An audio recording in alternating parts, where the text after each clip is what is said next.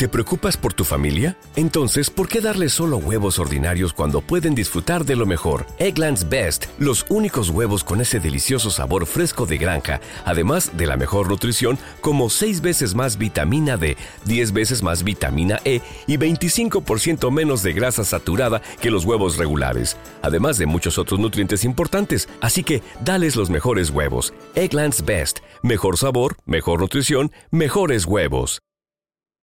Amigos y amigas de Bonita Radio, bienvenidos a esta edición de Más de una Milla. Estamos en vivo desde Guaynabo, Puerto Rico. Como pueden ver, hay un cambio de área de donde normalmente yo hago el programa, pero estuvimos en la calle trabajando para Bonita Radio junto a la compañera Carmenita Acevedo Betancourt. Es una misión muy importante que pronto ya la van a tener, van a enterarse. Así es que estén pendientes siempre a Bonita Radio. Yo soy Rodrigo Otero Goico, su anfitrión.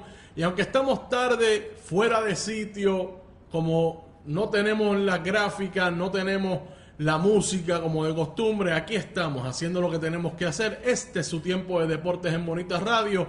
Hoy es el lunes 14 de diciembre del año 2020. Buen provecho a las personas que ya almorzaron o que están almorzando ahora eh, alrededor de todo el mundo. Bonita Radio está en todo el mundo. Estamos por aquí por Facebook, estamos por YouTube. Estamos a través de nuestra plataforma de Twitter, además estamos en audio por iBox, iTunes y Spotify. Así es que búsquenos en todas esas plataformas. Bueno, como les dije, estamos en otro escenario. No estamos en el estudio donde normalmente estamos, pero estamos aquí, como siempre, en Bonita Radio. Quiero tocar varios eh, puntos deportivos con ustedes. Y empezando con el baloncesto, vamos a hablar un poco del béisbol también de Grandes Ligas y un cambio que está viendo. Y no podía faltar. Tenemos que analizar lo que ocurrió el sábado en la pelea de nuestro Félix Verdejo. Y más allá de lo que pasó en la pelea, vamos a hablar de las respuestas, lo que ha pasado, las reacciones que han habido en Puerto Rico tras esa pelea que hubo el sábado. Primero, si me confirman, se está escuchando todo bien, me dicen si hay algún problema de audio, estoy aquí monitoreando todo lo que ustedes están diciendo en el chat, así es que Adalberto Ramos anda por ahí, saludos, un abrazo grande Adalberto. Bueno, vamos a empezar con el baloncesto superior nacional. Ayer los vaqueros de Bayamón eh, vencieron 79 a 76 a los Mets de Guaynabo para pasar hacia la final. Y esta final será contra los Piratas de Quebradillas. La final de la burbuja del baloncesto superior nacional. Una burbuja que parecía improbable eh, que sucediera. Una temporada que parecía que no iba a suceder, valga la redundancia, en este año. Algo que pusieron en marcha la, directiva, dirigidas por Ricardo Dalmau, para seguir con la temporada y además hacerle levantar la moral del mundo deportivo puertorriqueño, porque demuestra que donde hay eh, voluntad hay maneras de lograr las cosas.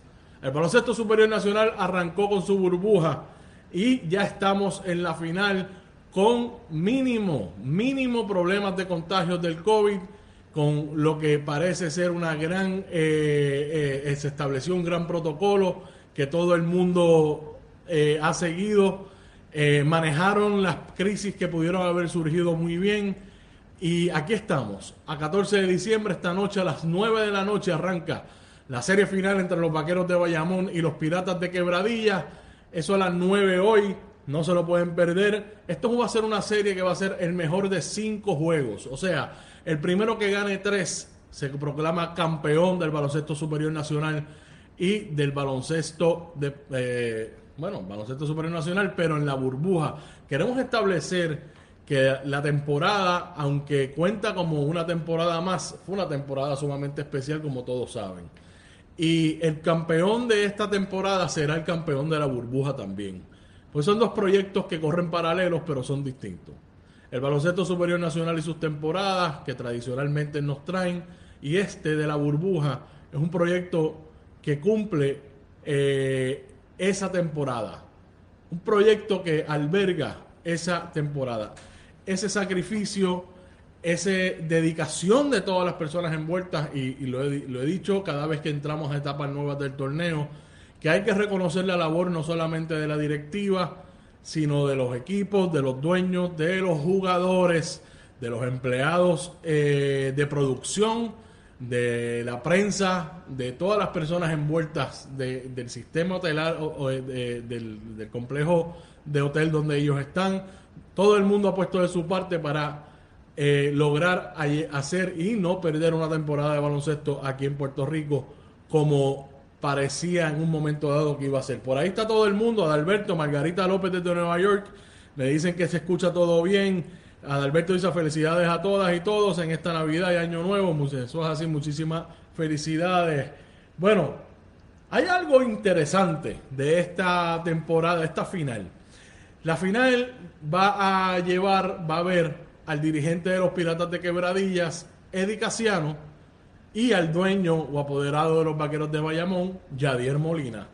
Es interesante porque hace escasamente un mes atrás, unas semanas atrás, tuvieron una discordia, una controversia mediática donde Yadier Molina le escribe un mensaje público a Eddie Casiano y Eddie Casiano le contesta, como era de esperarse. Y todo era por la convocatoria a los jugadores para ir a cumplir con la ventana clasificatoria de AmeriCup 2022 que se celebró en Indianápolis, donde Puerto Rico tenía que ir a jugar dos juegos, cumplir su compromiso ya previsto, o sea, estaba ya calendarizado. Y Eddie Casiano tuvo que convocarse no solamente él mismo como dirigente de la selección nacional, claro está, sino jugadores de su propio equipo de los Piratas y además de otros equipos, incluyendo los equipos, el equipo de los Vaqueros de Bayamón. En ese momento Yadier Molina eh, levantó bandera diciendo de que habían jugadores disponibles para ir a cumplir ese compromiso eh, fuera de la burbuja, que no entendía por qué había que llevarse jugadores que estaban activos en la burbuja y el protocolo que todo eso conllevaba. Conllevaba no solamente dejar a esos equipos sin esos jugadores, también provocaba que se detuviera la acción por unos días y que cuando regresaran esos jugadores tendrían que cumplir un tiempo de cuarentena antes de regresar a las canchas. Pues todo eso se resolvió, eventualmente Puerto Rico fue allá, tuvo sus juegos, logró eh, llevarse una victoria para mantenerlos en esa pelea de clasificar y todo resultó bien. Ahora, ese coach, Eddie Casiano, va con su equipo, los Piratas de Quebradilla, a la final, a verse la cara con el equipo de Yadier Molina y los Vaqueros de Bayamón, que me parece muy interesante. Me parece que le, me parece que le añade drama a, la, la, serie. Y, y eso, mientras todo sea de buena fe y al final del ¿Te está gustando este episodio? Hazte fan desde el botón Apoyar del podcast de Nivos. Elige tu aportación y podrás escuchar este y el resto de sus episodios extra. Además, ayudarás a su productor a seguir creando contenido con la misma pasión y dedicación.